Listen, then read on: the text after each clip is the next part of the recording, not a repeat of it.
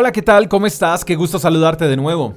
Déjame compartir contigo un fragmento de la palabra de Dios. Filipenses capítulo 4 versos 6 y 7 dicen, no se preocupen por nada, en cambio oren por todo.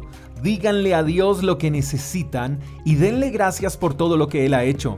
Así experimentarán la paz de Dios que supera todo lo que podemos entender. La paz de Dios cuidará sus corazones y sus mentes mientras vivan en Cristo Jesús. El mundo está en crisis, pero tú y yo debemos aprender a estar en Cristo. Y para eso es indispensable recibir con buena actitud y obedecer lo que la Biblia nos enseña. Dios nos está hablando acerca de las preocupaciones. Eso es muestra de que Él sabe por lo que estamos pasando. De hecho, a Él nuestra situación no le sorprende. Él conoce todo de nosotros. Y por eso nos dice, no se preocupen por nada. No dice, preocúpense de aquellas cosas que se les salen de las manos. No, Él dice, no se preocupen por nada. En cambio, oren por todo. Díganle a Dios lo que necesitan. ¿No crees que sería absurdo pedirle a alguien que no tenga la capacidad de darnos lo que pedimos? Pero la Biblia dice, díganle a Dios todo lo que necesitan. Eso quiere decir que si le pedimos a Dios es porque Él tiene el poder y la capacidad de darnos lo que estamos pidiendo. Pero además dice el pasaje, denle gracias por todo lo que Él ha hecho. Quiere decir que sin importar la situación que podamos estar atravesando, sin importar las preocupaciones, siempre debemos tener una actitud de agradecimiento y no olvidar las bendiciones que ya hemos recibido de parte de Él.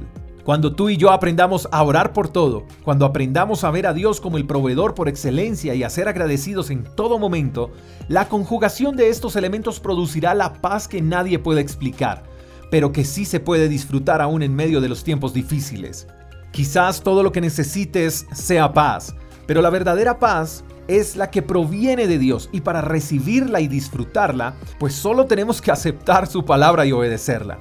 Quiero que sepas algo más. Y es que aunque la palabra de Dios nos motiva a no preocuparnos, la preocupación siempre estará presente y no lo podemos ver como algo malo. No, porque el día que las preocupaciones desaparezcan, entonces dejaremos de orar por todo.